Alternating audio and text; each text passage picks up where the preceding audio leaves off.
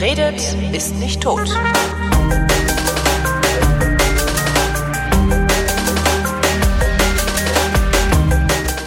Willkommen zum zweiten Teil von Frau Diener verreist nach Osteuropa, worin Andrea Diener, die verreist und drüber schreibt, mir über diese Reisen erzählt. Hallo Andrea. Hallo Holgi. So, die letzte Sendung hat aufgehört ähm, mit dem Verlassen von Transnistrien. Da waren wir also. Genau. Wie ging es dann Genau. weiter? Also wir sind in den Bus gestiegen, weil eigentlich sollte es irgendwie, glaube ich, auch einen öffentlichen Bus geben oder sowas in der Richtung und der fuhr dann aber nicht und Dings. Und ähm, wir sind dann also mit dem Bus, der uns auch am Vortag übers Land gefahren hat und mit der ähm, Svetlana, der Traktorfahrerin, Ah, ja, ja, äh, Svetlana, ich erinnere. genau, ähm, die fuhr uns dann auch aus Transnistrien wieder raus und in die Ukraine hinein. Genau, das sind nämlich, also eigentlich ähm, ist Transnistrien mehr oder minder so Speckgürtel von Odessa. Also das ist dann nicht mehr sonderlich weit. Und da fährt man einfach mal so locker rüber. Das, Locker rüber Äh, im Sinne von eine halbe Stunde oder wie? nee, schon ein bisschen weiter. Das sind so 100 Kilometer ungefähr. Und aber immer noch relativ, weil ich meine, äh, da ist halt nicht so viel, muss man jetzt mal sagen. So, ähm, genau. Also man kann da so rüber, rüberfahren und ähm, muss wieder sein Ticket abgeben, sein Eintrittskärtchen, das man gekriegt hat und das man um Himmels willen nicht verlieren darf. Und ähm, Genau, dann genau zu der Uhrzeit, die halt auch draufsteht, beziehungsweise früher, aber nicht später. Ach, du sagst, äh, ich reise um Ärger. 12 Uhr aus und wenn du um 12.30 Uhr ausreist, dann äh, vermuten sie schon, dass Schwierig. du Spionin bist oder sowas. Schwierig. Ja, du solltest um am besten um 11.55 Uhr ausreisen. Okay. Mhm. Mhm. Genau. Und äh, so ein paar Dinge, an die man sich da irgendwie halten muss, um diese ganze Geschichte ernst zu nehmen. Es gibt natürlich wieder keine moldawische Grenze, weil ähm, also eigentlich de facto ist es ja die moldawische Außengrenze. Ja. Sie wird aber von Transnistrern verwaltet, die aber natürlich von den Moldawiern nicht anerkannt werden. Deswegen gibt es einen moldawisch-ukrainischen Grenzpakt. Man reist also nach, also aus Transnistrien aus und reist dann in die Ukraine ein und die Ukrainer kooperieren mit den Moldawiern und sagen, ja, ja, okay, wir machen das hier schon. So, ähm, es ist wieder alles etwas wirr mit diesen Grenzen. Und äh, dann sind wir in der Ukraine und äh, erstmal ändert sich nicht so viel und dann fährt man nach Odessa rein und wir sind dort erstmal, also wir sind morgens losgefahren, sind dann pünktlich mittags in Odessa angekommen, haben unsere Koffer erstmal irgendwie schnell ins Hotel geworfen und sind dann ähm, Mittagessen gefahren. Dann fährt man so in Odessa in die Stadtmitte, kommt in ein herrliches kleines Café, das heißt Café Kompott in der Nähe des Stadtgartens, kann ich sehr empfehlen. Kompott ist übrigens in, ähm, in dieser Gegend bezeichnet es eher eine Art Fruchtdrink als Aha. ein eigentliches Kompott. Und ähm, dort haben wir alle irgendwie herrlich Borsch gegessen, weil Borsch ist ja eigentlich das klassische ukrainische Gericht. Die Russen haben das so ein bisschen adaptiert. Und dort gibt es irgendwie roten Borsch und grünen Borsch. Alles ganz wunderbar und ähm, auch ganz super eingerichtet. Und das ist gleichzeitig auch irgendein Jugendsozialprojekt, Ding sie. Und ähm, man, wir sind dann um die Ecke und da gab es funktionierende Geldautomaten, weil Ist das für die Ukraine? Ach so, Transnistrien. Nein, in Transnistrien kannst du ja nicht einfach zum Bankomaten gehen, das gibt's da nicht, sondern du musst halt Bargeld irgendwie tauschen. Und Bargeld, das es nur dort gibt und das woanders halt nichts wert ist. Ja. Also eigentlich wirklich das Konzept von Spielgeld. Ja. Ja. Du hast wirklich transnistrisches Spielgeld. Und ähm, genau. Hättest du, hättest du von dem Geld, das du dann hast, wenigstens viel Zeug kaufen können, so dass du das nicht völlig vergebens in deiner Tasche ist, das Geld? Naja, ich kann üppigst essen gehen. Okay. Also ich bin tatsächlich auch ziemlich üppigst essen gegangen. Ich habe in Transnistrien Sushi gegessen. Das kann nicht jeder von sich behaupten. Ich von mir jedenfalls nicht, aber ich war auch noch nie in Transnistrien. Es war sehr gutes Sushi übrigens. Also erstaunlich gutes Sushi kann man essen in Transnistrien. So wenn ihr Adressen braucht, wenn ihr mal dort seid, kann ich euch gerne geben. Irgend so ein Parkcafé, also ganz, ganz wunderbar. Und es gibt auch sehr schöne Konditoreien mit großartigen, elaborierten Kuchen und sonstigen Schweinereien, Theken. Ganz herrlich. Ähm, genau, und ich war im Vergnügungspark, das habe ich, glaube ich, erzählt, bin Riesenrad mhm. gefahren, genau, genau. Ähm, aber so richtig, ich meine, es gibt nicht so viele Läden und nee, also, aber es ist ja auch kein Zwangsumtausch. Also es ist ja nicht wie in der DDR damals oder so. Du tauschst halt einfach um, damit du ein bisschen was hast für den mhm. Tag. Ja. Und jetzt haben wir aber wieder eine normale Währung, die auch außerhalb der Ukraine als solche anerkannt wird, äh, die man auch einem, an einem ganz normalen Bankomaten ziehen kann man läuft so durch Odessa und denkt so, Zivilisation, Europa, Westen, geil. Ähm, also es ist wirklich wieder, du kommst wieder in eine Stadt und weißt wieder, wie die Stadt funktioniert. Es ist nicht alles irgendwie so ähm, voller stalinistischem Zeug zugeklotzt.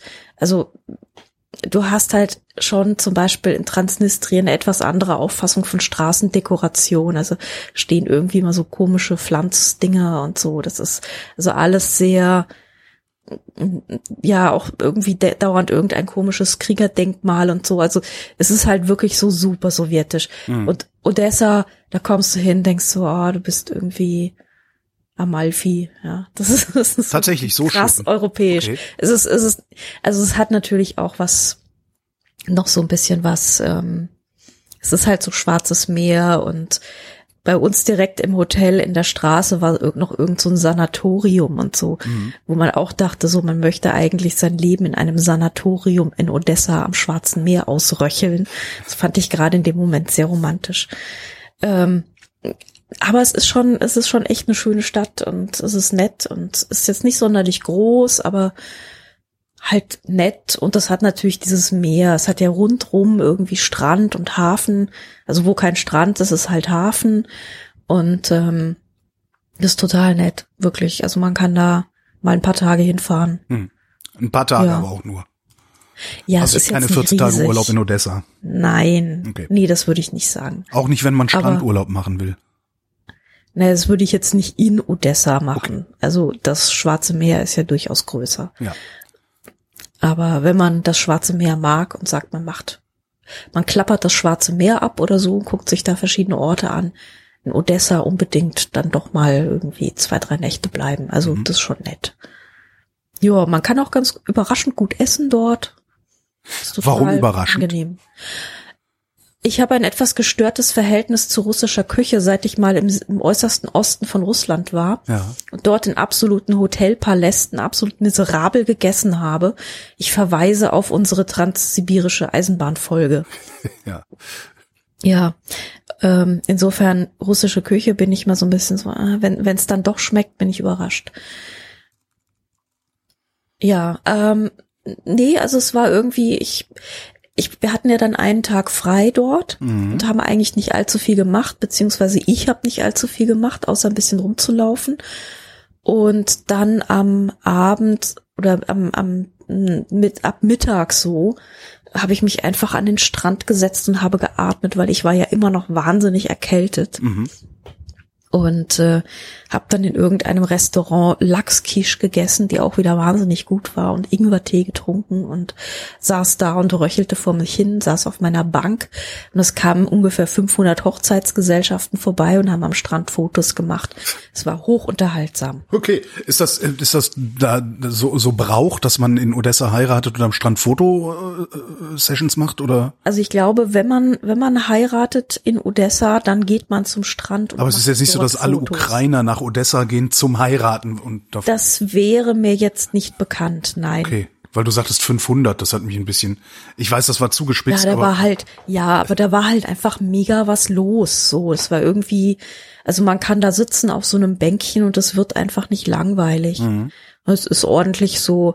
Ähm, auch so an Werktagen kommt irgendwie so die Oma und breitet ihr Handtuch aus und geht eine Runde schwimmen ist irgendwie so ein, so ein ganz netter Strand. Wir waren halt noch ziemlich in der Vorsaison, weil es war ja gerade mal Mai. Ähm, das heißt, es war jetzt kein ganz großer Strandbetrieb, sondern es waren eher so ein bisschen so vereinzelte. Aber wie ist das Wetter da im ja. Mai? Ähm, unterschiedlich. Also es fing irgendwie recht kühl an an dem an dem Tag, aber wurde dann doch noch relativ warm am Nachmittag, so dass man dort locker hätte schwimmen gehen können. Okay. Also ich glaube, wenn man ein bisschen flexibel ist und sagt, naja, jetzt ist mir noch zu kühl, jetzt gehe ich erstmal in die Stadt irgendwie ein bisschen bummeln und gehe dann am Nachmittag, wenn es wärmer wird, an den Strand oder so. Also wenn man nicht erwartet, dass es morgens schon 26 Grad Ja. hat, dann ist es super. Das heißt, man muss auch nicht auf den Sommer warten, um nach Odessa zu fahren. Nee, also Mai war super. Jo. Ja. Ja, genau. Ähm, schön, schöne kleine Stadt und äh, Dings, genau. Kann man da sonst noch was außer Essen gehen und am Strand sitzen? Ähm, also es gibt noch ein paar Dinge zu besichtigen. Ich habe jetzt keine große Zeit und keinen großen Nerv gehabt, noch irgendwie in Pushkin-Museen zu gehen oder in botanische Gärten oder ähnliches, aber es gibt da natürlich noch Dinge zu besichtigen, klar. Ja, ja, ja. Also so ist es nicht. Was ich auch gesehen habe, ist, dass es so ähm, das gibt, was in St. Petersburg, wozu wir wahrscheinlich irgendwie noch kommen müssen, weil ich war ja zwischenzeitlich noch in St. Petersburg. Ähm, es gibt so ein russisches Prinzip ähm, des Lofts. Und zwar haben die sehr viele alte Gebäude, die irgendwann mal morsch werden und zusammenfallen, wenn nicht irgendjemand drin sitzt und heizt. Deshalb werden sehr viele von diesen großartigen Altbauten, die halt gerade irgendwie keinen Investor haben und vor sich hingammeln, werden an junge Menschen mit Ambition vermietet. Das heißt, die machen da so eine Art Zwischenmiete und da sind dann meistens lauter so hippe Shops und Ah ja. ähm, so hippe Cafés drin und so Coworking Spaces und ähm, es gibt dann auch irgendwie in, in St. Petersburg fand ich das total geil, weil da gibt es dann so das sogenannte Time Café. Ähm, da zahlst du halt nicht den Kaffee oder den Tee, den du dort, dort trinkst, sondern du zahlst die Zeit, die du da sitzt. Ah, Und äh, da sitzen dann halt irgendwie 300 Studenten mit Laptops und so. Also es funktioniert auch wirklich wie so ein Coworking Space. Und äh, solche Loft, also so ein Loft habe ich äh, in, in Odessa auch gefunden. Also sowas gibt's da auch. Es ist auch busy, busy Hipness gibt's dort schon auch. das klingt, als wäre es eine junge Stadt. Ja, es ist überraschend jung, fand ich auch. Also, weil man denkt so, oh Gott, das ist, da, da, da röcheln halt so Menschen in Sanatorien am alten, am Schwarzen Meer, aber Genau. nee. Also ich fand es tatsächlich, es gibt sehr viele junge Cafés und irgendwie nette Orte und ich habe dann irgendwie zwischendrin auch mal einen Kaffee getrunken, wo ich dachte, oh, in diese Bar würde ich gern abends noch mal gehen, weil ich glaube, die können hier richtig Cocktails und so. Also Nee, gibt's schon. Gibt's auf jeden Fall. Auch, ich glaube, es gibt auch ein gutes Nachtleben. Also, was man so tagsüber an Anzeichen für ein gutes Nachtleben so aufnehmen kann, Ah, ah. war schon da. Also ich glaube, das ist sehr, sehr nett. Und vor allem gibt es dort auch wieder, wenn du, wenn du schon hinkommst und siehst, oh, hier gibt es Menschen mit dunkler Hautfarbe, die laufen hier rum und keiner starrt sie an. Ja. Das ist ähm, auch schon wieder so ein Zeichen von, ist ein bisschen, bisschen weltoffenere Stadt als, ich weiß nicht, Chisinau oder so. Okay. Ja. Ja, also da kommen schon eher Leute vorbei und äh, ja. So, und dann, was, was hast du, also warst du in Odessa, hast am Strand gesessen und dann seid ihr weiter, oder wie? Mhm. Mhm. Dann sind wir nämlich in den Nachtzug gestiegen. Wir sind mit dem Nachtzug von Odessa nach Kiew gefahren. Der Nachtzug fährt so ungefähr um Sibbe abends. Und ähm, Ist ein echter Nachtzug. das ist ein ja. Und die Wagen sind ziemlich genau die gleichen wie in der transsibirischen Eisenbahn. Also ich habe mich sofort zu Hause gefühlt. Ein paar Sachen sind anders. Also das Logo, was überall äh, in die Vorhänge gestickt ist, ist natürlich ein anderes als das russische, weil wir sind ja jetzt in der Ukraine. Moment, wenn du, Die, wenn ich mich ähm, recht entsinne, war aber Transip jetzt nicht irgendwie das komfortable Luxushotel auf Rädern, oder? Nein, überhaupt nicht. Okay. Also die, das, die hatten halt diese Wagen von 1974 Mhm. und ungefähr diese Wagen gibt's dort auch. Okay. Also es ist, äh, ich fand es relativ komfortabel. Man kann sich das da schon ganz gut einrichten. Ähm, wir waren jetzt einfach, also zu dritt im Viererabteil. Das ist nicht wahnsinnig eng oder sowas, sondern es ist durchaus okay. Wir hatten genug, ähm, einige Leute haben noch Wodka eingekauft und so. Im Nachbarabteil ging es noch ganz gut, ganz hoch her. Ähm, ja, also ist, ich find's, ich find's halt okay. Du musst dich halt drauf einstellen, dass du nicht duschen kannst, sondern Feuchttüchlein mitnimmst. Ja, okay. Und Aber du bist so. jetzt auch nicht tagelang unterwegs gewesen, oder? Nein, ich, wir waren ja nur über Nacht Ja, dort. Und da geht es wirklich, das ist total in Ordnung. Und ähm, ich habe halt leider ein bisschen geröchelt, weil mir, mir ging's halt nicht so super. Ich habe mir dann äh, natürlich gleich ein, eine Teetasse geben lassen, wie man das ja so macht, wie ich das auch von der Transip kenne. Gibt ja da so diese Teegläser in diesen Silberhalterungen. Ja. Und ähm, in der Transip kann man die ja dann äh, nicht kaufen, aber sofort verlieren und dann kompensieren bei der netten Dame, die das äh, leitet. Okay. Und äh, also da gibt es wirklich Ja, schon Fest, ein System. Fest, ne? Festivalbecher, ja. Ja, ja, genau. genau, das, also man will das einfach haben. Ja. Die in der, dort sind ein bisschen anders. Es gab dort anscheinend auch das System nicht. Also sie hat mir das gleich in die Hand gedrückt und ähm, ich dann natürlich sofort zum Samovar geschlappt. Der ist auch an der gleichen Stelle wie an der Transip. Hab mir natürlich Tee gekauft, weil ich vorausschauend bin. Und ähm, kommen irgendwie drei Schaffnerinnen auf mich zu. Nein, stopp! Ich so, oh mein Gott, was habe ich denn jetzt gemacht? Fällt jetzt gleich der Zug auseinander und so. Ah. Und äh, sie wollten mir dann aber einfach nur bedeuten, dass das Wasser noch nicht heiß genug ist. Oh. Ja, ja, ja, also Also, das müsstest du bei einer deutschen Bahn erleben. Genau, also es ist denen halt, klar, denen wäre das ja scheißegal. Aber äh, ich bin dann einfach in zehn Minuten wiedergekommen, da war das Wasser im Samovar dann heiß und äh, ich habe mein Teechen getrunken und alles war gut. Und äh, ich habe dann für den Becher, den ich natürlich eingesteckt habe, dann ein sehr exorbitantes Trinkgeld dagelassen und dachte, ja, okay, das muss jetzt irgendwie gut sein.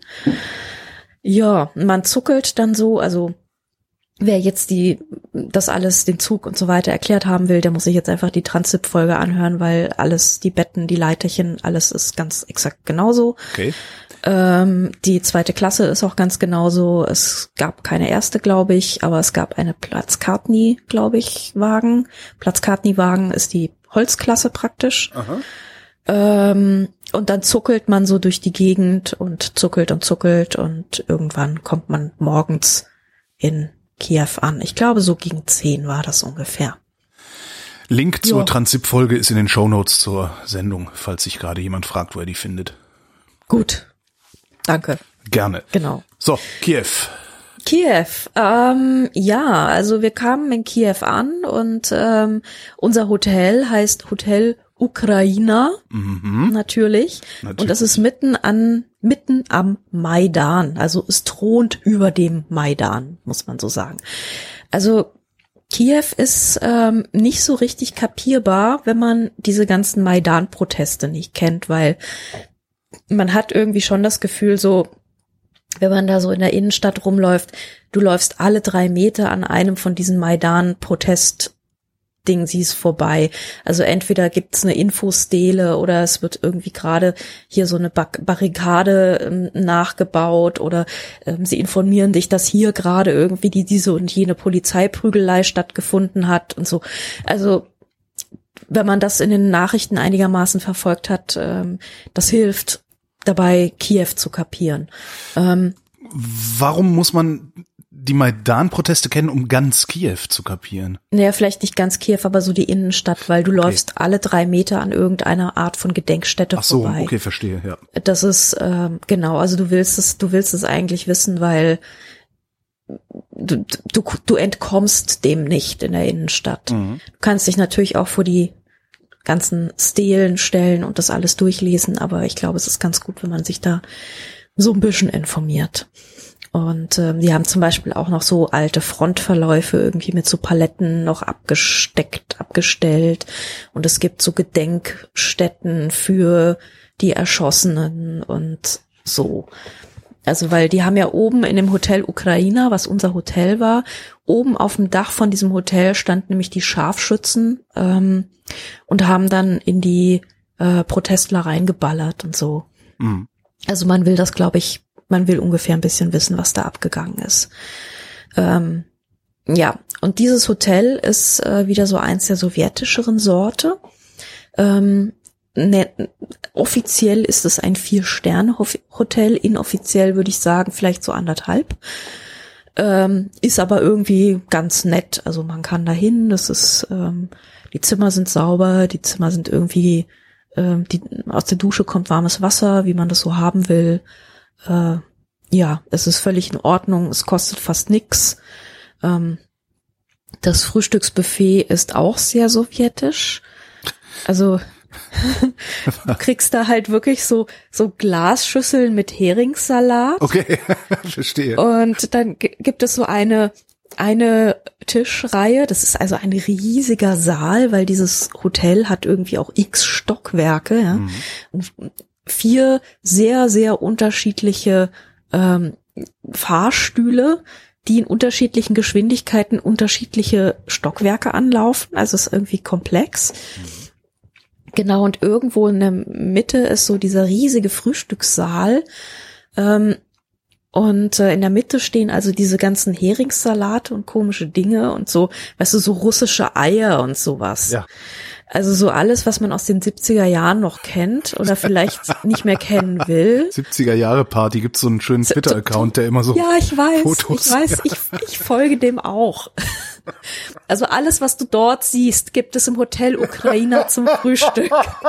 Oh Gott. Ja, super. Und ein Tisch an der Seite ist auch sehr geil, weil da gibt's nämlich eine riesige Flotte an Sahnetorten. Das äh, ist natürlich jetzt wieder verlockend, oder? Also ja, aber halt auch so 70er Jahre Sahnetorten. Okay. Also irgendwie auch ganz. Also ich fand's schon. Am letzten Tag habe ich mich da durchgefressen, doch ja. Okay.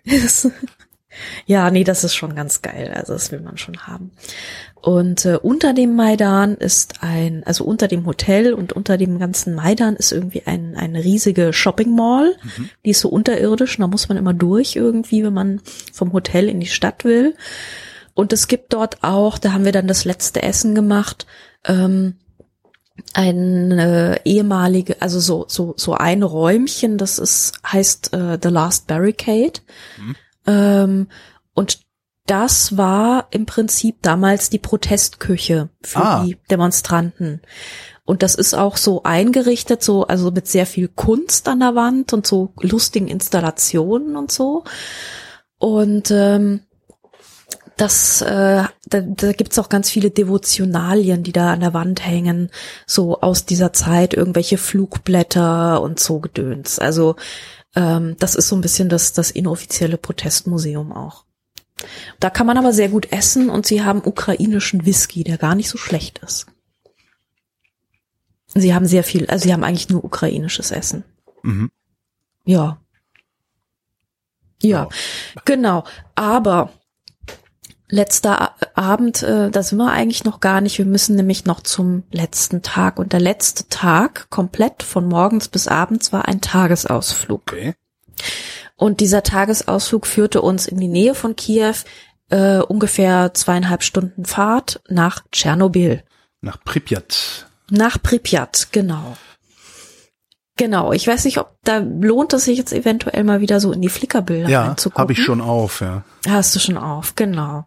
Also nach dieser Shopping Mall ähm, kommt Tschernobyl. Also man fährt dahin ganz regulär mit so verschiedenen Touranbietern. Aha. Da liegen auch im Hotel Ukraina, wenn man da absteigt, was ich jedem natürlich nur raten kann, weil es ist zentral und billig. Ähm, da liegen dann vorne am Empfang schon die ganzen Zettel, wo man da sich da irgendwie welche welche Tour Operator dahin fahren. Ach, das ist das ist so wie wie im Spanienurlaub hier äh, machen Ausflug in die Tropfsteinhöhle oder irgendwie sowas. Ja, genau. Also auch gar nicht großartig Anmeldungen und Pipapo, sondern man kann da mehr oder minder Nö, einfach hin. Man kann da hin. Also unsere hießen, ähm, also die heißen Tour Kiew ist die Mailadresse. Ich glaube Solo East Tours heißen die. Ja. Kann man googeln, findet man schnell. Die fand ich auch sehr okay, weil die ähm, irgendwie sachlich waren von der Führung her.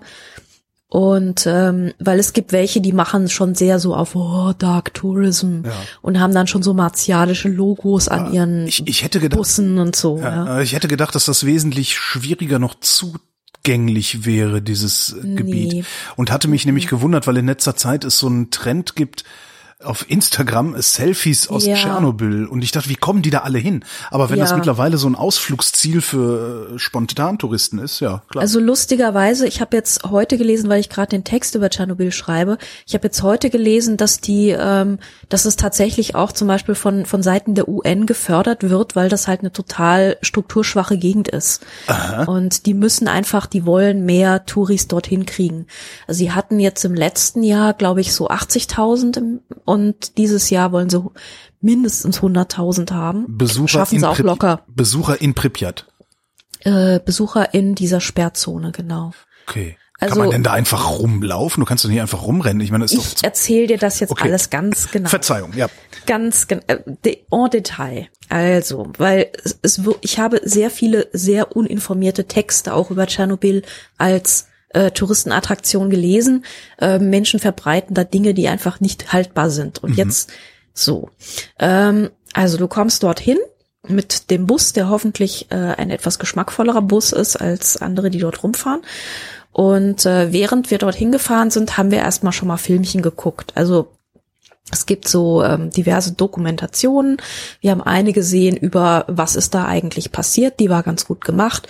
Auch mit den ganzen, ähm, mit alten Archivaufnahmen aus Pripyat, mit den ganzen ähm, Fernsehnachrichten, wie dann so nach und nach rauskam, was in Tschernobyl eigentlich passiert ist und so. Also wir kamen an, waren schon einigermaßen informiert und wussten auch, dass über diesem Sarkophag, über diesem Betonding, was sie dann ja drauf gegossen haben, es mittlerweile auch schon eine Eisenhaube gibt, den sogenannten, den Dome. So. Also wir sind, wir kamen schon hin, waren schon nicht komplett doof. Ähm, zumal man, man sitzt einfach sehr lange im Bus bis da. Dann kommt man erstmal zum 30 Kilometer Checkpoint, weil es gibt zwei Checkpoints, den 30 Kilometer Checkpoints, das ist also so die äußere Sperrzone. Und dann gibt's noch die innere Sperrzone. So. In der äußeren Sperrzone leben auch tatsächlich noch paar Leute. Es gibt ja so diese äh, sogenannten Self-Settlers, also diese Selbstsiedler, die dann wieder zurückgekommen sind und äh, gesagt haben, nee, uns ist wichtiger, unser, dass wir unser Haus haben und so. Okay. Mhm. Höre ich gerade zum ersten Mal. Ich bin ja, mhm. Ja, ja, nein, das sind teilweise auch einfach alte Leutchen, weißt du? die es auch egal gesagt, ist. Ja, okay. Den, mir ist es wurscht, ich bin 70, ich will da wohnen und Ja. meine Kuh haben. Ja. Ähm, Mir machen Langzeitschäden ist mir egal, weil so lang lebe ich eh nicht mehr. Es gibt übrigens das auch noch als als Hörtipp sozusagen äh, im Rahmen des Resonator Podcasts habe ich äh, wie lange ist das denn schon wieder her? Es ist einige Jahre, 2016 war das genau, eine zweistündige Sendung aufgenommen zum Thema Kernkraftwerke anlässlich der des 30-jährigen Jubiläums oder wie man das nennt. Ne, Jubiläum ist das falsche Wort. 30. Jahrestag. Jahrestag, Dankeschön. 30. Jahrestag der Reaktorkatastrophe da. Das ist auch ganz interessant, weil da äh, kriege ich auch mal ordentlich und umfassend erklärt, was da eigentlich passiert ist in diesem Reaktor und warum das passiert ist. Genau, da muss ich das nämlich auch gar nicht so genau. Genau, ist dann Genau, einfach nochmal ein, ein Fork, zwei Stunden, äh, an dieser Stelle mal kurz anhalten, zwei Stunden den Resonator hören und zurückkommen. Den Link gibt's in den Genau. Shownotes. Genau, wir setzen das jetzt alles voraus und fragen ab. Genau. Ähm, so, also du kommst erstmal in diese 30 Kilometer Sperrzone und ähm, das wird im Prinzip bis heute von ukrainischen Milizen irgendwie verwaltet. Und ähm, du musst dich dort anmelden, jede Gruppe meldet sich an, du kriegst ein Flugblatt, wo drauf steht, was du alles darfst und was du nicht darfst, musst es auch unterschreiben. Was darfst du denn nicht? Ähm, Oder ist die andere Liste länger? Nee, du solltest dich zum Beispiel nicht auf den Boden setzen. Mhm. Du solltest deine Tasche nicht auf den Boden stellen. Das sind so die, die ähm, wertvolleren Dinge. Dann solltest du natürlich nicht irgendwie Sachen einstecken und mitnehmen oder so. Okay. Ja. Ja, Es gibt wahrscheinlich wirklich Leute, die machen das ne, und haben dann irgendwie Ja. so strahlendes Kinderspielzeug zu Hause. ja, Okay. ja, ja. Oh Mann. Das steht da alles for a reason, glaube ich. Ja. Ja. Genau, also nicht irgendwie Sachen anfangen, anfassen, rumtragen, scheißt, in Jedes Mund Schild stecken. hat seinen Grund. Ja. Genau. Also, aber so die wertvolleren Tipps waren halt tatsächlich so, ähm, im bleib in der Gruppe, ähm, renn nicht durch die Gegend alleine, ähm, fass nichts an, steck nichts in den Mund, so. Ähm, genau, und dann kann man da eigentlich sich ganz gut bewegen. Man kriegt ein Dosimeter umgehängt, äh, mit dem die tägliche Strahlendosis gemessen wird. Auf der einen Seite steht, bitte nur diese Seite nach vorne, und zwar auf Deutsch. Das heißt, ich war die Einzige, die das kapiert hat.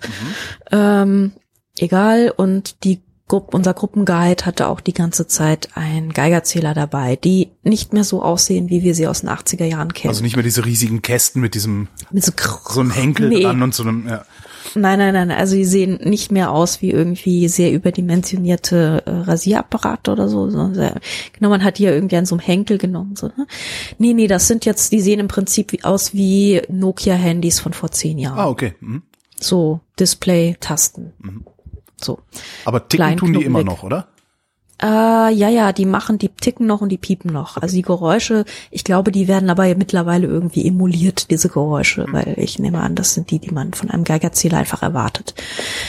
Ähm, genau, also äh, man fährt als erstes so an diese Stadt Tschernobyl ran und ähm, da kommt man zum Ortszeichen und die Sowjetrepublik hatte ja für jeden Ort ein möglichst pompöses Ortsschild. Also nicht einfach nur so ein Schild, sondern irgendwas gemauertes oder was denkmalförmiges, ähm, das irgendwie diese Stadt verkörpert hat. Und Tschernobyl hatte eben so ein Mäuerchen mit einer Stele. Auf dieser Stele thront so ein kleines Atom. Und ähm, auf dem Mäuerchen ist ein Relief ähm, mit diversen Schiffen und mit einem äh, anscheinend einem Reaktor. Und natürlich irgendwo noch Hammer und Sichel dran, weil ähm, Tschernobyl liegt auch am Dnieper. Das heißt, die hatten dort ein bisschen Flussschifffahrt, sie hatten also so diverses. Das war äh, durchaus eine funktionierende kleine Stadt. Okay. So, die auch sehr alt ist übrigens. Aha. Also Tschernobyl ist äh, wirklich aus dem Mittelalter, ist schon eine alte Gründung. Hingegen Pri Pripyat ist ganz neu. Also, Also Pripyat 70er ist sozusagen die Trabantenstadt zu Tschernobyl. Genau, Pripyat ist ähm, eine moderne Stadt, die 1970 gegründet wurde, damit die ganzen Kraftwerksarbeiter irgendwo wohnen können. Und das war wirklich so eine sowjetische Modellstadt, muss man sagen. Ähm, super toll hergerichtet, also man, man hatte alles, die Läden waren voll, die Löhne waren hoch, es gab Fernseher für alle, es gab Klaviere für alle, es gab Kinderspielzeug für alle, super Schulen, alles toll ausgestattet. Man wollte dort wirklich hin. Also man, man konnte sich wirklich glücklich schätzen, wenn man irgendwie einen Arbeitsplatz im Kraftwerk bekommen hat, wenn man irgendwie dort wohnen konnte. Ja, war, wollte man haben Ah. als Sowjetbürger. Fortliche, Sta- fortschrittliche Stadt der Zukunft. Aber erstmal Tschernobyl und das ist, ähm, das ist halt nicht platt gemacht worden, weil es gab eine ganze Menge Dörfer, die tatsächlich komplett einfach ein- platt gemacht worden sind Mhm. Ähm, komplett rasiert wurden. Die ganzen Ortsschilder stehen jetzt in Tschernobyl am, an so einem Weg, wie so eine Allee im Prinzip. Da kannst du so durchlaufen. Vorne sind die halt weiß, wo du in den Ort reinfährst. Hinten sind sie schwarz und durchgestrichen, Ah, wo du in okay. den Ort rausfährst. Genau. Jetzt verstehe also ich die Fotos bei so. dir, ja. Genau, aber es ist natürlich äh, mittlerweile hat es halt so ein bisschen so eine Bedeutung wie gibt's nicht mehr. So, Mhm, mhm. ja. Und äh, diese Ortsschildallee ist auch so ein bisschen, ähm, wenn du da gewohnt hast. Und ähm, es gibt ja, du kannst ja da nicht zum Beispiel nicht mehr auf den Friedhof gehen oder irgendwas. Aha. Aber ähm, wenn du halt zum Beispiel deinem Opa gedenken willst, dann gehst du halt zu diesem Ortsschild und tust da ein paar Blümchen hin oder so. Also es ist irgendwie noch so ein bisschen so ein Gedenkort für die Leute, die da gewohnt haben, dass es halt doch irgendwas gibt, wo du hingehen kannst. So. Und ähm, in Tschernobyl gibt es halt, ähm, das war ja eine vo- voll funktionsfähige Stadt. Es gab ein Kino, es gab ein Restaurant, es gab irgendwie Kirchlein, es gab alles.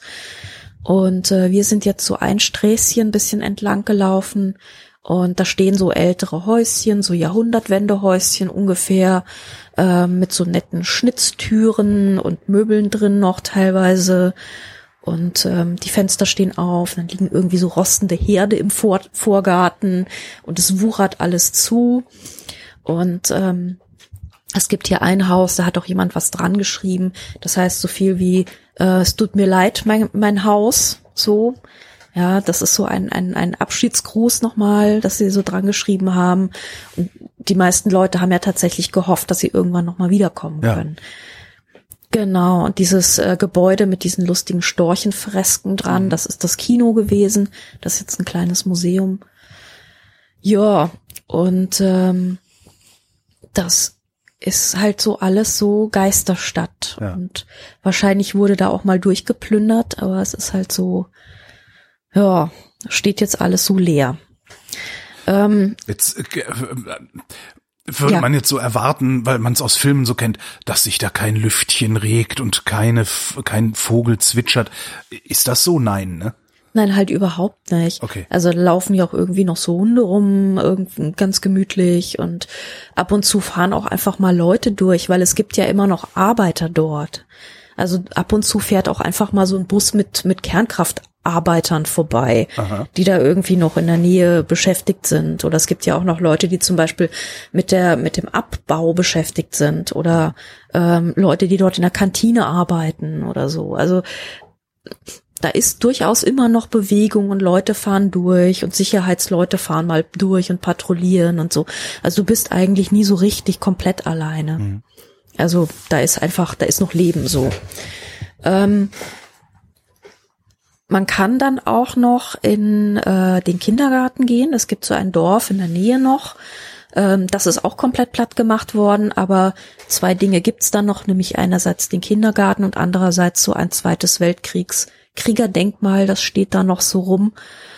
Und ähm, der Kindergarten ist halt so ein ganz beliebtes ähm, Bildermotiv, auch bei so Instagrammern. Das ist das mit Also- den Bettgestellen, was ich bei diesen Genau. Bettgestelle und die darauf drapierten Puppen. Genau, genau, genau. Also man weiß immer bei diesen ganzen Sachen, die da so sind, ähm, weiß man nicht, ob die da so stehen seitdem, weil sie halt einfach irgendwie liegen geblieben sind, oder ob der Instagrammer das jetzt irgendwann mal dahin drapiert hat. Also ehrlich gesagt, so wenn ich die Fotos von dir sehe, die sehen alle so aus, als hätte das noch mal irgendjemand angefasst gehabt. Ja, ne? Ja. Irgendwie schon, ja. Man weiß halt nicht genau wann, aber Das ist zu ja. perfekt. Es ist, es ist zu perfekt, ne? Also das ist echt, ähm, wobei ich mir jetzt natürlich auch die perfekten Ecken irgendwie rausgesucht Ja, natürlich. hab, Ja, ja, klar. Also es gibt natürlich auch einfach Ecken, die sind schlonzig und äh, da ist halt nix. Mhm. Ja, da, oder da, da liegt halt nur irgendwie Scheiß rum.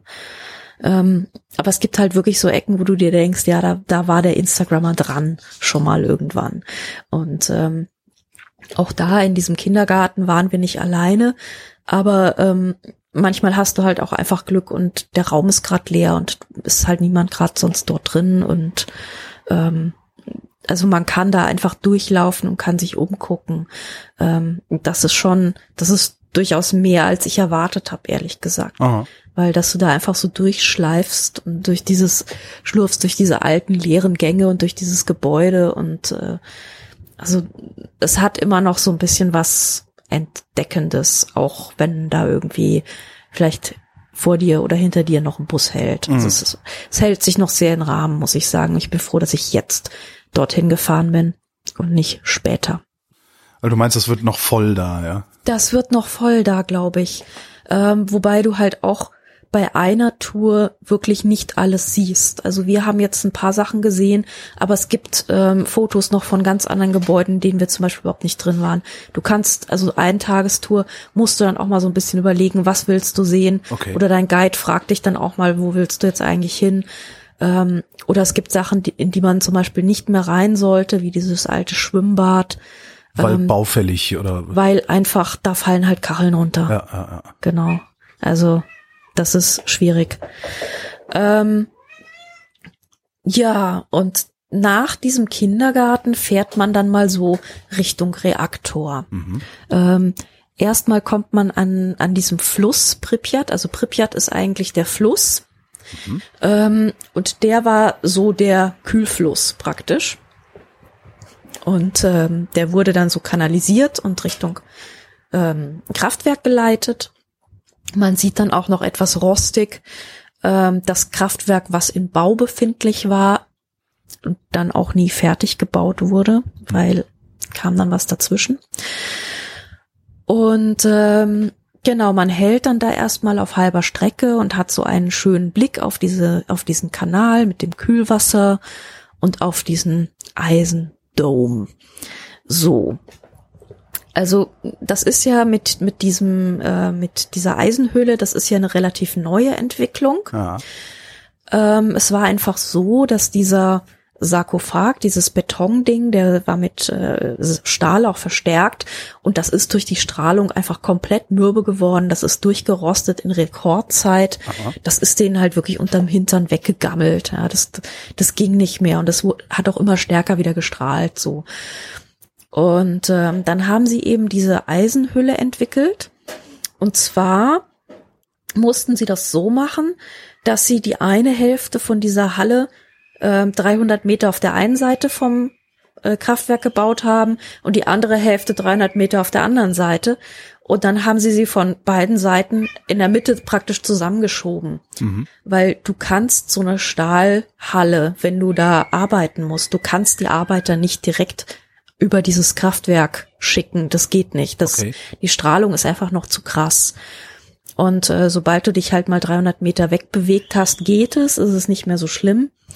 Und äh, deswegen haben sie da diese fahrbare Konstruktion entwickelt und halt über dem Ding einfach zusammengeschoben. So. Ähm, was jetzt demnächst noch kommt, ähm, das ist innen, die Innenausstattung dieser Halle. Das ist nämlich nicht einfach nur eine Halle, die auf 100 Jahre angelegt ist und das sollte jetzt erstmal safe sein. Die bauen da drunter das andere Ding ab, ne? Oder? Die bauen das Ding ab. Und hm. zwar ähm, ist das im Prinzip so eine Art Konstruktion aus lauter kleinen Roboterärmchen. Ja. Äh, mit, mit Bohrern und, und so weiter.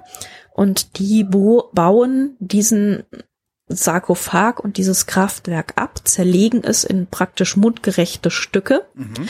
Und dann kommen kleine Wägelchen durch Schleusen in das Kraftwerk rein oder in diesen Eisenhülle rein, werden befüllt, werden versiegelt und kommen durch Schleusen wieder raus. Mhm. Und das musst du dann halt ganz tief irgendwo im Berg lagern. Ja. Also das ist dann wirklich Endlagerstätte Gorleben. Äh, das, das ist halt echt fies, das Zeug, was da rauskommt. Ja. Aber dann ist es halt hoffentlich irgendwann mal einfach aus dieser Gegend weg. Aus den Augen ist es dann und früher oder später ja. auch aus dem Sinn, bis dann unsere Urenkel beim Graben zufälligerweise drauf stoßen und das Problem ja, wieder gut, da müssten sie da müssten sie wahrscheinlich Fels durchbohren und äh, und dieses Zeichen nicht lesen können. Aber ja, aber das ist äh, das ist ja das große Problem. Es gibt ähm, das, es gibt ja. einen Forschungszweig, der nennt sich Atomsemiotik. Mhm. Der beschäftigt sich tatsächlich damit, wie kann man atomare Endlager in einer solchen Weise mit Piktogrammen ausstatten, mhm. dass davon auszugehen ist, dass auch eine Zivilisation in 10.000 Jahren noch versteht, dass das tödlich ist. Ja. Echt faszinierend. Ja. Das ist super faszinierend, ja. Und da, genau da braucht man es echt. Genau. Ja. Beziehungsweise du kannst halt hoffen, dass in 10.000 Jahren sollte wenigstens ein bisschen was davon irgendwie nicht mehr ganz so tödlich sein. Ja, klar, ja. Also, ja. Oder irgendjemand hat was erfunden, womit man das weiter, äh, weiter enttödlichen kann. Wobei ja. auch darüber reden wir in dem Podcast, den ich eben empfohlen habe, im Resonator. Nein, wird niemand erfinden. Aha. Äh, kurz gesagt, okay. kurz gesagt, es gibt das theoretisch ist es möglich, Atommüll weiter zu zerstrahlen, mhm. dabei auch weiter Energie zu gewinnen. Aber mit jedem Zerstrahlen, also mit jedem Schritt, den du da gehst, wird das Zeug umso giftiger und mhm. ist irgendwann einfach nicht mehr handhabbar. Mhm. So. Fertig. Gibt halt nichts, wo drin du aufbewahren könntest, womit du anfassen könntest oder sonst wie. Da kannst du dann höchstens noch Glück haben, dass wirklich mal jemand was erfindet. Aber ja. Hm, ja. Derzeit nicht so. Nee, nicht unbedingt. Ja, also man fährt dann so mit dem Bus um das Kraftwerk rum. Mhm. Da ist nicht vorgesehen, dass man sich irgendwie groß länger aufhält. Es ist auch nicht vorgesehen, dass man da große Fotoshots macht. Sperrgebiet. Ähm, ja sondern man hält, es gibt dann einen Punkt, das ist eben dieses Denkmal mit den beiden Händen, die dieses äh, Kraftwerkgebäude halten. Mhm. Ähm, da hat man den Blick auf, das ist, das ist im Prinzip der, der genehmigte Fotoangle für okay. die ganze Geschichte. So, also da darfst du Fotos machen, aber ähm, alles andere ist dann schon wieder schwierig. So. Also das ist auch so eine von diesen Dingen auf der Liste. Da muss man dann Folge leisten einfach. Ja, und da erfährt man dann so ein bisschen was führungsmäßig halt über den Hergang, mhm. den unsere Hörer ja schon wissen, weil sie den Resonanz-Podcast genau. gehört haben. Braves Hörervolk.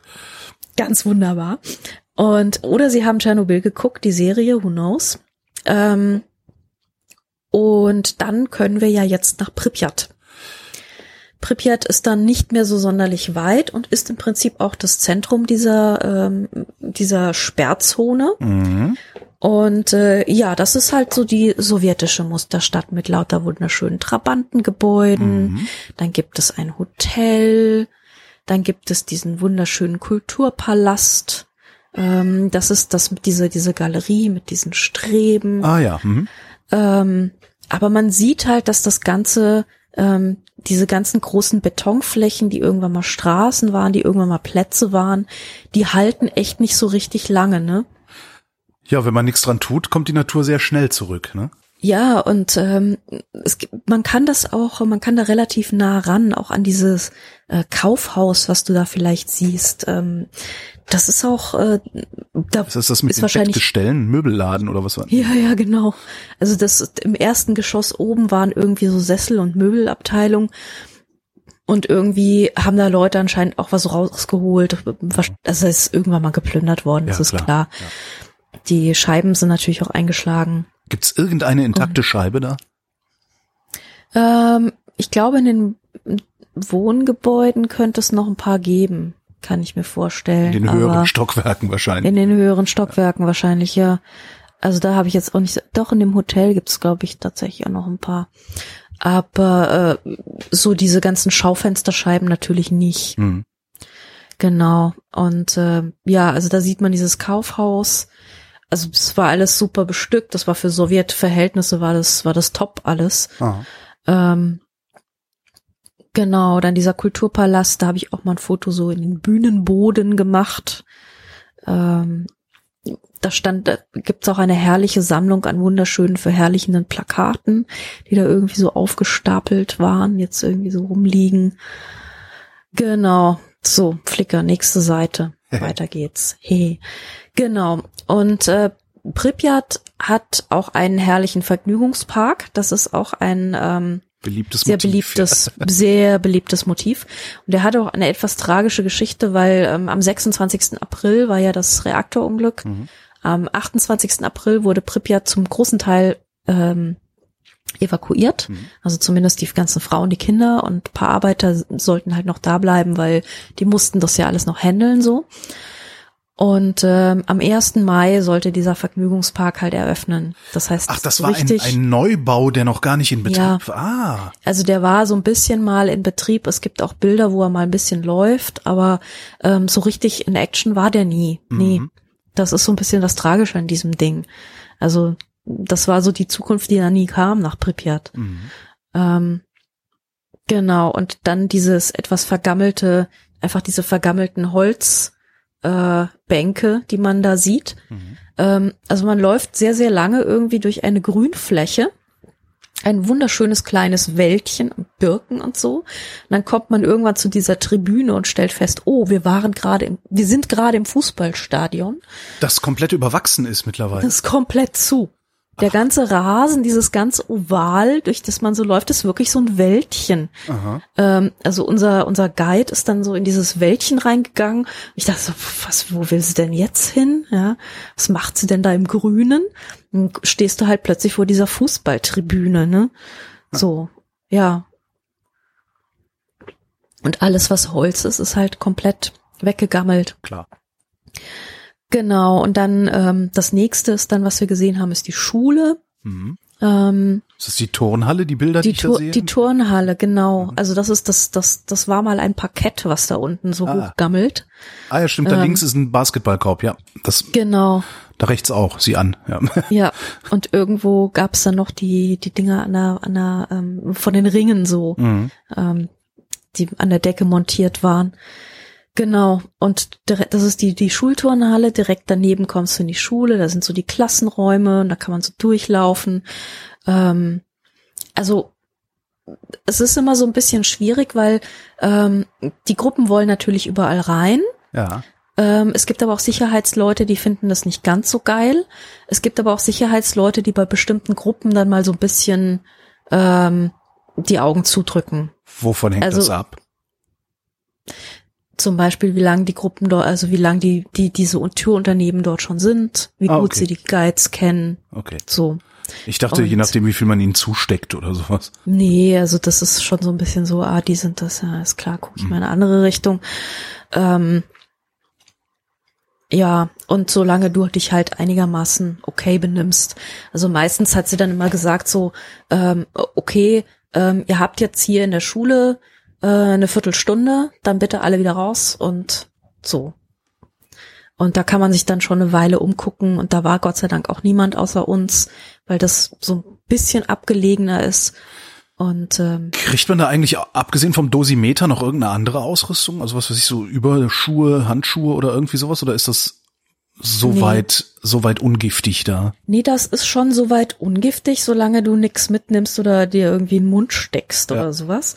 Ähm, was es allerdings immer wieder gibt, sind sogenannte Hotspots. Mhm. Also das wissen die Guides auch und sagen, okay, kommt mal hier rüber, hier an dem Baum, dann halten wir mal hier den Geigerzähler hin, just for fun, und guck mal, hui, jetzt fängt's an zu piepen. Mhm. So, also das wissen die dann schon so, ähm, Warum genau die Hotspots da nicht sind, weiß man nicht so genau. Hm. Ähm, wahrscheinlich, weil irgendein Objekt vom Kraftwerk da mal in die Erde hinein explodiert ist ah, okay. und jetzt dort liegt. Mhm. Nimmt man an, so. Und ähm, da sollte man sich dann halt vielleicht nicht den ganzen Tag hinstellen. Also das ist dann schon ungeil.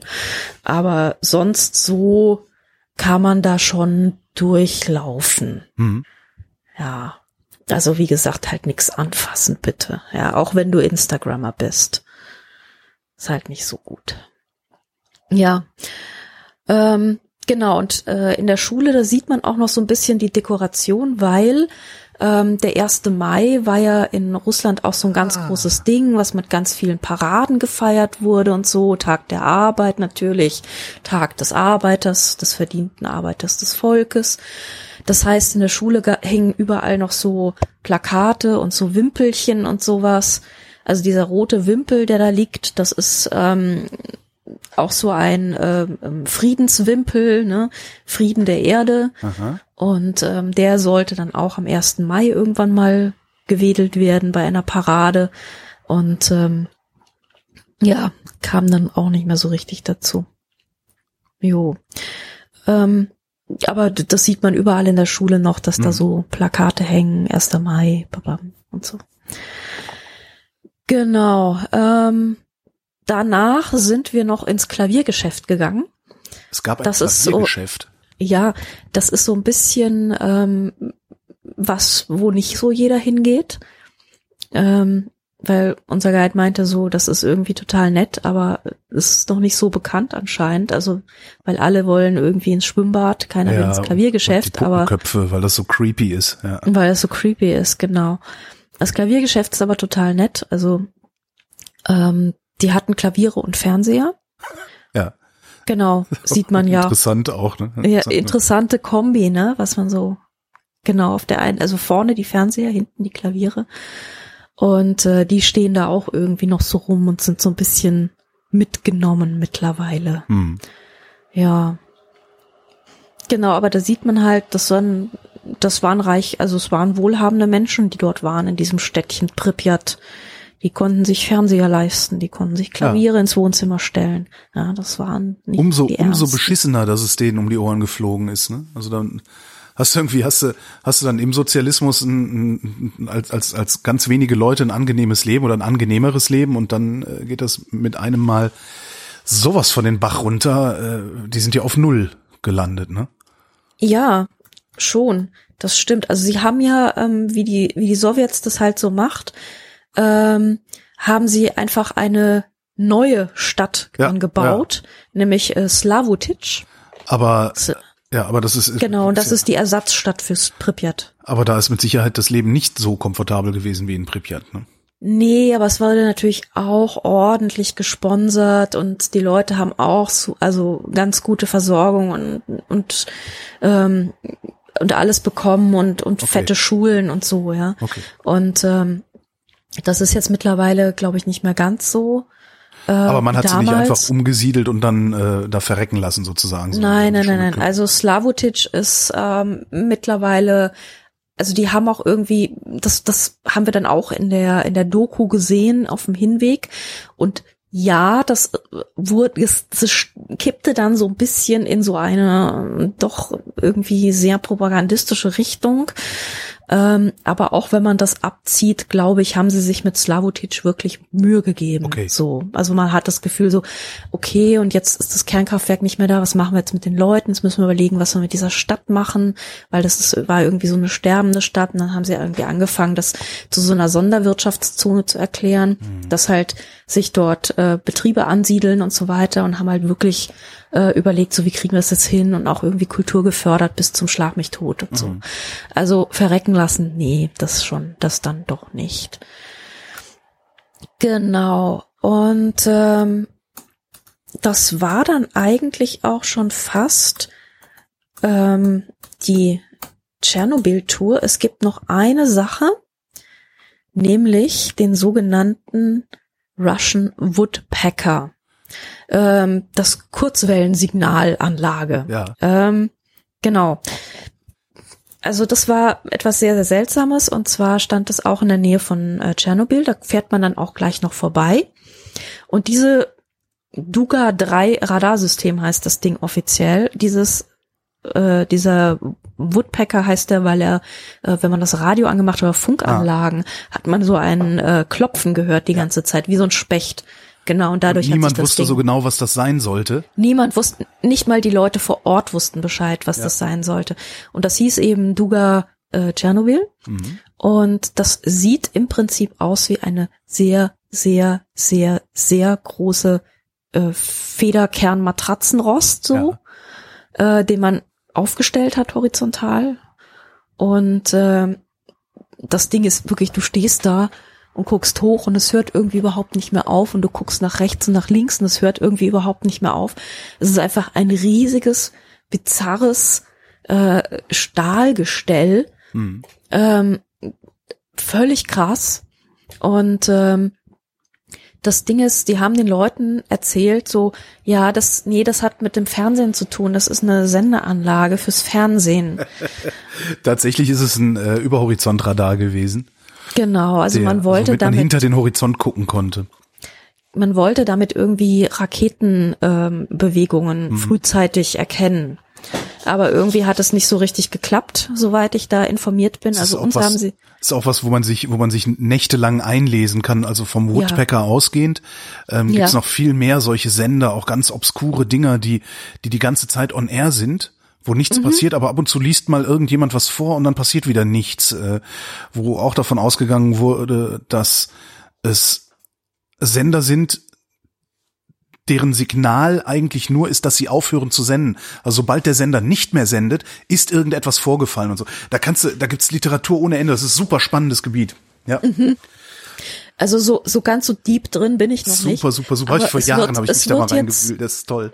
Also es wird ja jetzt seit 2013 ähm, gibt es wieder einen Woodpecker. Ach, Ähm, genau, und zwar gibt es den das neue, das heißt nicht mehr Duga, sondern das heißt Container. Und ähm, das wird irgendwo anscheinend in der Region Nischni Novgorod steht das rum. Und die, also die Sendeanlage und die Empfangsstation steht in Kovilkino, wo ist das? In Mordvinien auf. What that, das, keine Ahnung. Mordvinien habe ich auch noch nie. Äh, äh, äh, naja. äh, aha, also irgendwie so mm, irgendwo in Da. Russland. Da, das ist, Irgendwo dahin. ja, aber äh, doch interessanterweise doch relativ weit westlich noch. Aber genau, das ist nicht die, ähm, das ist nur die Empfangsanlage, die, die man halt auch braucht. Die Sendeanlage gibt es dann auch. Haben Sie die denn auch gefunden oder ist, äh, haben Sie die noch nicht gefunden? Also die gibt es irgendwie. Da, das, Achso, das war jetzt Nizhny Novgorod war der Sender und dieses Kap Kap- Kaputnien war Genau, okay. Genau, dass der, also die gibt es jetzt irgendwie und das ist auch nur, man weiß es nicht ganz genau. Und ähm, es gibt aber, das ist halt dieses Nachfolgesystem. Und jetzt steht hier in der Wikipedia, bis 2018 soll eine weitere Station im fernen Osten Russlands gebaut werden. Bis 2020 sollen insgesamt sechs Stationen betriebsfähig sein. Also irgendwie ist das äh, anscheinend immer noch total hip. Und ähm, damals bei den Duga-Anlagen war wohl das Problem, ähm, dass die damaligen Computer mit der Datenmasse schlicht noch nicht so richtig geil zurechtkamen. Und ähm, das jetzt allerdings heute deutlich anders ist. Super. Ja, und die stehen halt wirklich so mitten im Wald und überragen diese wirklich hohen Tannen äh, deutlich. Mhm. Oh, genau, die Tannen, das ist nämlich auch noch interessant, weil ähm, es gibt da den sogenannten Red Forest. Und ähm, das war der Wald in der Nähe des Reaktors. Der hat sich nämlich ähm, rot gefärbt. Also die ganzen Nadeln haben sich rot gefärbt Boah, gruselig. und sind genau durch die Radioaktivität, also nach diesem Unglück. Mhm. Und ähm, mittlerweile sind die irgendwie wieder nachgewachsen und so, aber in diesem Wald, wenn du da durchfährst, also wir sind durchgefahren mit dem Bus ganz normal auf der Straße und da hat unser Guide hat mal dann so den Geigerzähler hochgehalten und meinte so jetzt ich lese jetzt mal die Zahlen vor. Und dann fuhren wir durch den Wald und es fing frenetisch an zu piepen und die Zahlen gingen deutlich hoch. Ui. Und dann fuhren wir aus dem Wald wieder raus und äh, es beruhigte sich dann so wieder. Ja. Also dieser Wald, dieser Red Forest, den es halt voll erwischt hat, ähm, der ist auch immer noch, ähm, da will man nicht picknicken, Und keine Pilze sammeln. keine Pilze sammeln. Nein. So. Jetzt bist du aus Tschernobyl zurück. Was hast du dann gemacht? Genau.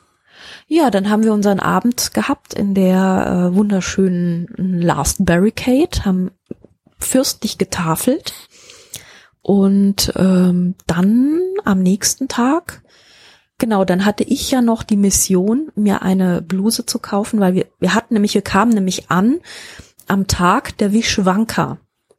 Die Vishwanka ist die ukrainische Trachtenbluse. Und äh, wenn in der Ukraine Tag der Vishwanka ist, also dieser Feiertag, dann laufen tatsächlich alle Mädels und Jungs in diesen, oder nicht alle, aber ich sag mal so 80 Prozent, laufen in diesen Blusen rum. Und das ist so das ukrainische Identitätsmerkmal Mhm. für so.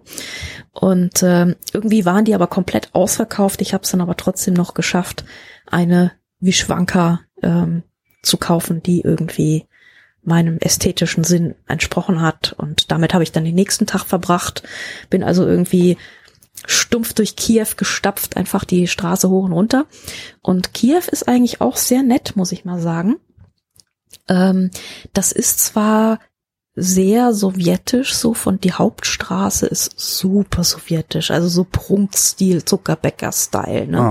Also nicht so dieser, dieser ganz strenge Stalin-Stil, sondern mehr so mit hier ein Schnörkelchen und dort noch ein Kapitell und so. Wie kommt's? Ähm, gute Frage, das habe ich noch nicht rausgefunden. Okay. Irgendwie, ich nehme mal an, eine andere Epoche. Okay. Also, die werden ja wahrscheinlich auch irgendwie Ein bisschen Stil- älter sein als Stalin. Stilepochen. Ja, Genau. gehabt haben da mit ihr. Ja, man, man erwartet vom, vom ehemaligen Ostblock halt, dass die praktisch alles geschleift und durch Plattenbauten ersetzt haben, aber haben sie natürlich auch nicht. Haben sie auch nicht, nee. Und da haben sie sich halt tatsächlich ein bisschen Mühe gegeben Hm. mit den Häusern. Und äh, das ist ganz nett dort. Also irgendwie so ähm, so so bräunliche Steine, bräunliche Kacheln ähm, wirkt irgendwie recht warm und recht angenehm dort in dieser Stadt. Und ich kann über Kiew auch nix nix Böses sagen. Das Und das will was heißen, wenn du nicht. Ja. Irgendein Ja. Haar findest du ja immer in der Suppe. Ja, ja, also nee, aber Kiew und Odessa, das ist echt sowas, das kann man mal machen. Also so ein bisschen Ukraine-Tour, vielleicht noch mal irgendwo aufs Land oder vielleicht noch mal irgendwo am Strand. Das ist äh, durchaus angenehm. Also Du hattest vorhin noch St. Petersburg angeteasert. Warum Ja, sehe ich denn davon keine eine- Fotos bei dir? ja, die habe ich noch nicht bearbeitet. Ah, ich verstehe. bin noch nicht nachgekommen. Das muss ich noch machen alles. Das können wir dann auch irgendwie noch mal verschieben, weil wenn ich die Fotos hab und alles, dann kann ich die auch von St. Petersburg erzählen. Echt, das rechtfertigt eine weite, eine dritte Sendung Osteuropa. Im Prinzip ja. Damit habe ich nicht gerechnet wir, und das du, wir Publikum können auch jetzt nicht. einfach, wir können jetzt einfach so weitermachen, Ja. weil ich nämlich im September mache ich nämlich noch eine Wolga-Fahrt, damit ich mein Russisch auch anwenden kann. Moment, du bist also nach Kiew, bist du nach St. Petersburg und wohin noch? Oder war da? Also die Reise war jetzt erstmal zu Ende. Dann bin so. ich nach Hause gefahren. Moment, nach Kiew bist du nach Hause gefahren, Nach oder? Kiew, von ah, Kiew okay, aus bin okay. ich nach das heißt, St. Petersburg ist dann ja sowieso eine Extrasendung. Das ist eine Extra-Reise, aber wir kommen aus diesem Osteuropa so schnell nicht mehr raus dieses Jahr.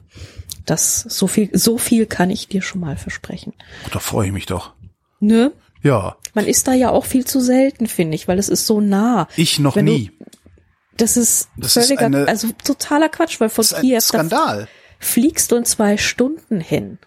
St. Ja. Petersburg sind Jetzt- auch jetzt- irgendwie so zwei ich- Stunden zwanzig. Jetzt leide ich ein wenig unter Flugscham, also ich versuche Fliegen Ja, zu das vermeiden. tun wir ja alle. Aber ähm, der Witz ist ja, ich meine, ich lebe in Berlin. Ich muss mich hier nur in ein Auto setzen oder in einen Zug und bin in Ja. wenigen Stunden in Osteuropa in, in, und, Das stimmt. und in, zwar in einem Osteuropa, das von Westeuropa extrem verschieden ist. Und ich habe außer Prag noch nichts gesehen in dieser Richtung. Ja, und auch, ähm, also dieses, dieses Bukarest hat, Ja. fand ich auch auf den ersten Blick wirklich sehr, sehr nett und es ist auch nicht weit. Ja. Also da kann man auch wirklich hinfahren. Das ist von Prag aus nicht mehr die Welt. Ja. Und wirklich, also einfach alles noch nicht so super touristisch. Also Prag fand ich jetzt schon ziemlich. Ja, Prag ist eine mm, westliche ne? Stadt. Also das kannst du, ja, ja. Total. Und Prag halt, ist halt ziemlich, ziemlich überlaufen einfach. extrem überlaufen. jetzt Also wir waren, wir waren zweimal im April da, da geht's. So, und Mhm. da haben wir schon gedacht, so, boah, was ist denn hier auf der Karlsbrücke los? Und der Wirt meiner Lieblingsbar, der besten Bar in Prag, dazu gibt's auch einen, äh, eine Sendung, ein Vrind, den habe ich nämlich interviewt, Link gibt's in den Shownotes, äh, der spricht fließend Deutsch und der sagte, ihr habt überhaupt noch gar nichts gesehen. Das ist ja noch nicht mal Saison.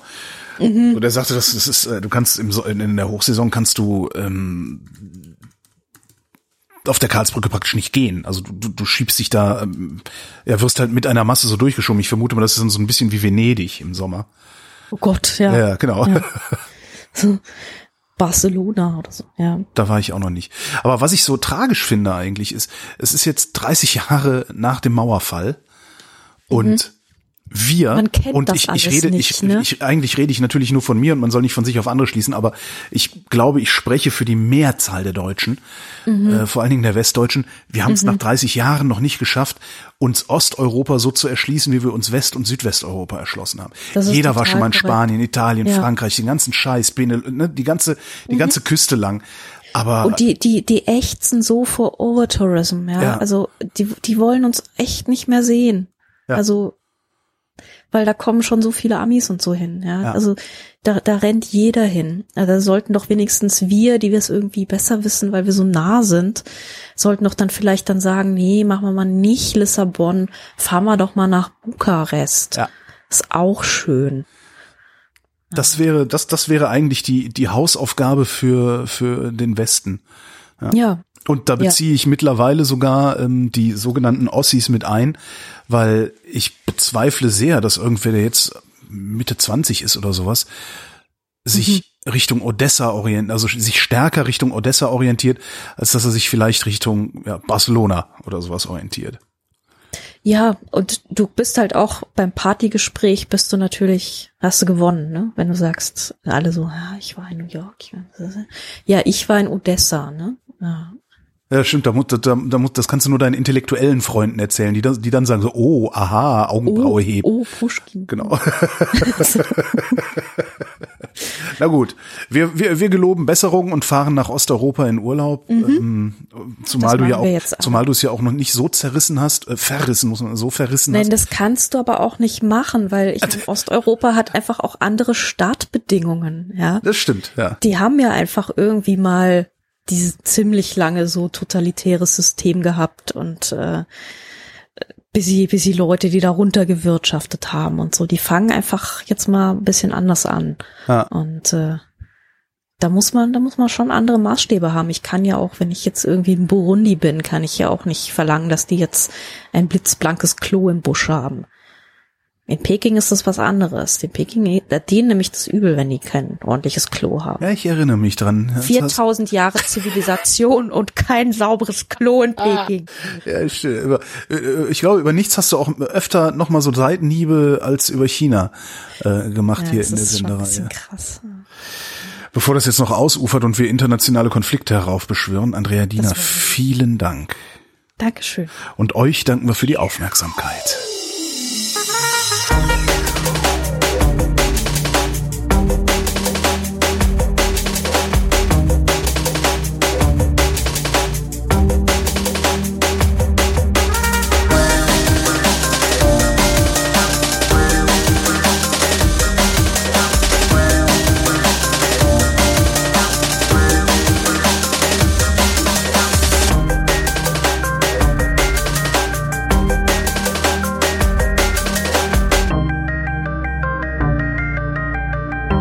Redet, ist nicht tot.